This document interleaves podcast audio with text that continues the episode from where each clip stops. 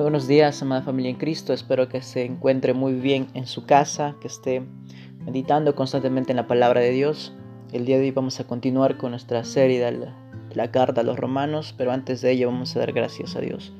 Padre amado que estás en el cielo, te doy gracias. Gracias por regalarnos un día más en el cual podemos conocerte y contemplar tu creación y conocerte, Padre, mediante las escrituras. Guíanos siempre a tu verdad, encamina nuestros pasos. Queremos vivir para tu gloria y ser hijos verdaderos tuyos. Guíanos siempre tu verdad, en el nombre de Jesús. Amén. En estos días estuvimos hablando acerca de la justificación, que somos declarados justos a través de nuestra fe en Jesucristo. Y el apóstol Pablo, para que podamos entender a más profundidad acerca de esta fe, acerca de que las obras son estériles para producir salvación, va y toma de ejemplo a Abraham. Pero antes de llegar a esto, vamos a meditar un poco en los versículos anteriores. Desde el versículo 27 dice, ¿dónde pues está la jactancia? Queda excluida. ¿Por cuál ley? ¿Por la de las obras? No, sino por la de la fe. Concluimos pues que el hombre es justificado por la fe sin obras de la ley. ¿Es Dios solamente Dios de los judíos? No, no es también Dios de gentiles, ciertamente también de los judíos. Porque Dios es uno, y Él justificará por la fe a los de la circuncisión y por medio de la fe a los de la incircuncisión. Luego, por la fe invalidamos la ley en ninguna manera, sino concluimos, confirmamos la ley. Ahora estas palabras que ha hablado el apóstol Pablo, en, desde el capítulo 4 empieza a profundizarlas empieza ya a explicarlas más a detalle, estas, estas interrogantes que ya da una pequeña conclusión, da, da una respuesta. Primero es una pregunta, luego responde.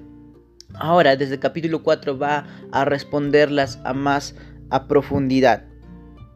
¿Dónde pues está la jactancia? Queda, queda excluida. ¿Por cuál ley? ¿Por la de las obras? No, sino por la de la fe. Sino por la de la fe. Y empieza después, desde el capítulo 4, a hablar acerca de esta fe empieza a hablar acerca de la fe y toma como ejemplo al padre de la fe, al, padre de la fe que, el que creyó. ¿Qué pues diremos? Que halló Abraham. ¿Qué pues diremos? Que halló Abraham nuestro padre según la carne. ¿Qué pues? ¿Qué? Pues diremos que halló Abraham nuestro padre según la carne. Porque si Abraham fue justificado por las obras, tiene que gloriarse, pero no para con Dios. Porque ¿Qué dicen las escrituras? Creyó Abraham a Dios y le fue contado por justicia. Pero al que obra no se le cuenta el salario como gracia, sino como deuda. Mas el que no obra, sino cree en aquel que justifica al impío, su fe le es contada por justicia. Como también David habla a la bienaventuranza del hombre a quien Dios destruye, justicia a quien Dios atribuye justicia sin obras, diciendo, bienaventurados aquellos cuyas iniquidades son perdonadas y cuyos pecados son cubiertos. Bienaventurado el varón a quien el Señor no inculpa de pecado. Ahora el apóstol Pablo hace referencia a Abraham y luego hace referencia a lo que dice David, porque cita en tanto en Abraham cita Génesis y tanto en, en David cita los Salmos. Y Abraham va hacia el Antiguo Testamento y dice que el hombre siempre ha sido justificado por gracia, siempre ha, sido justificado por la fe. Tanto Abraham como David creyeron en Dios y su fe les fue contado por justicia, no por sus obras que podían haber hecho en la tierra, sino porque creyeron a Dios.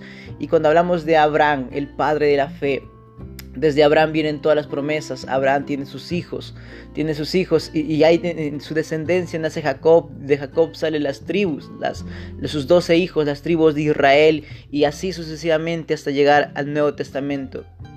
Desde el padre de la fe, desde el padre Abraham, quien, quien nace toda la descendencia de los judíos, todo Israel, toda la tribu.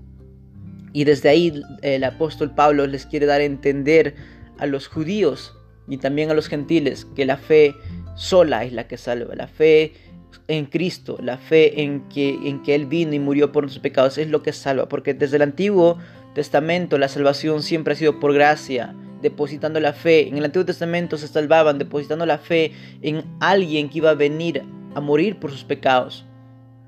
Y en el Nuevo Testamento vemos esa promesa cumplida en la persona de Jesucristo, que Él vino y murió por nuestros pecados, y es por eso que somos declarados justos, santos y sin mancha, no por nuestras obras, o no por las obras que podamos cumplir en la ley, o no por nuestra vida moral, sino por lo que Cristo Jesús ya hizo en la cruz del Calvario por nuestros pecados. Él vivió una vida recta, santa, sin pecado, y nos pasó esa justicia, esa santidad, esa perfección fue inmutada en nosotros. Y es lo que el apóstol Pablo quiere que aprendan muy bien los israelitas, los, los, los, los hermanos que se encontraban en Roma, y puedan crecer en su fe amando y obedeciendo a este Dios, porque después más adelante empieza a decir que alguien que ha entendido gracia tiene que obedecer, tiene que vivir en santidad, tiene que vivir como un hijo de Dios, no como un hijo del mundo, porque si aún sigue viviendo como un hijo del mundo y sigue viviendo en el pecado, pues no ha entendido gracia,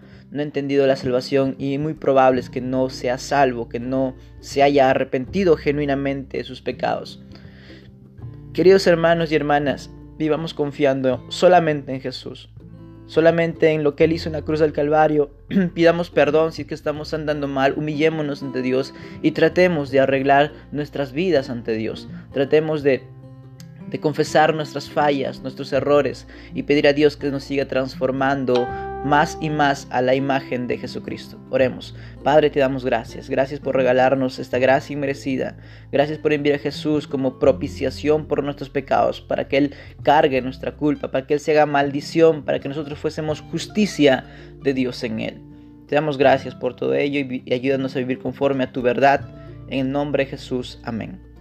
Querido hermano y hermana, que tenga un buen día y siempre recuerde esta gracia y siempre pida perdón por sus pecados y siga meditando más y más en las Sagradas Escrituras. Cuídese mucho y muchas bendiciones.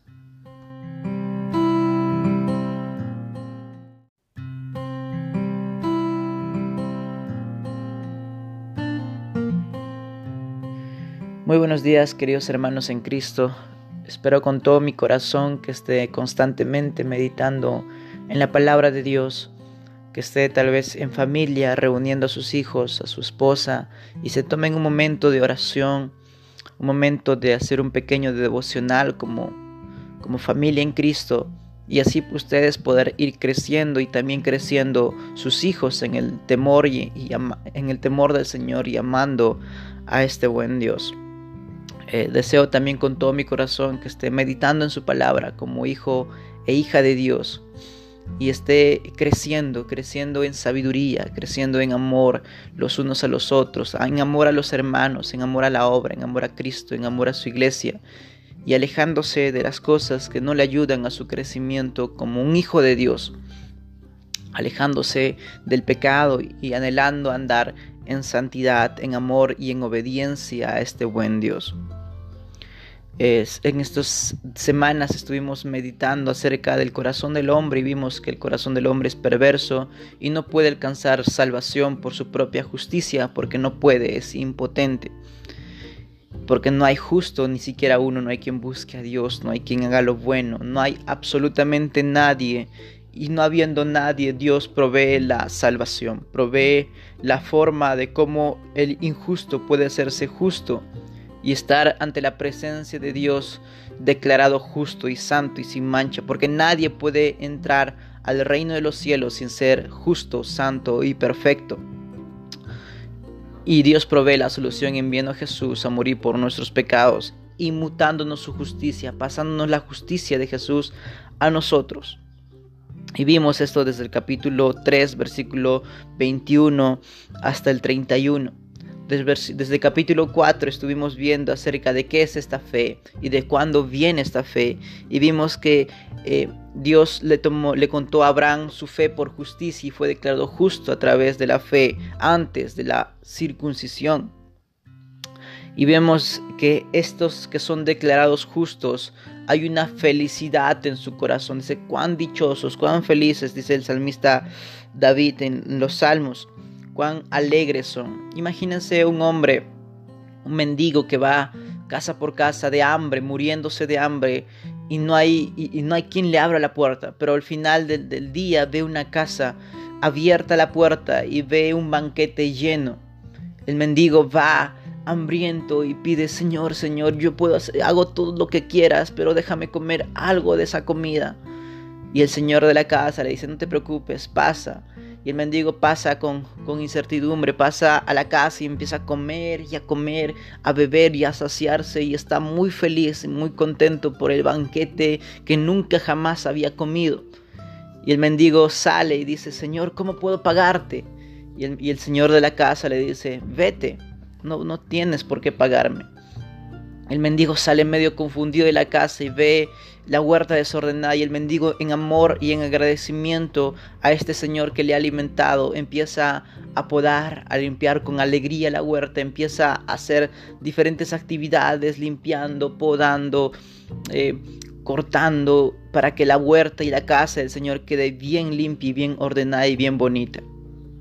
Y es así el corazón de la persona que ha entendido justicia, que ha entendido que ha sido justo, que ha sido declarado santo. Y, en el Salmo se dice, como también David habla de las bienaventuranzas del hombre, a quien Dios atribuye justicia sin hombras. La palabra bienaventuranza quiere decir dichoso, alegre, doble veces, doble vez feliz, bien alegre. Dice feliz, bienaventurados aquellos cuyas inequidades son perdonadas y cuyos pecados son cubiertos. Felices, alegres estos hombres, dichosos. Cuán, cuánta alegría hay en el corazón de aquellos hombres cuyas inequidades son perdonadas y cuyos pecados son cubiertos. Bienaventurado el varón a quien el Señor no inculpa de pecado.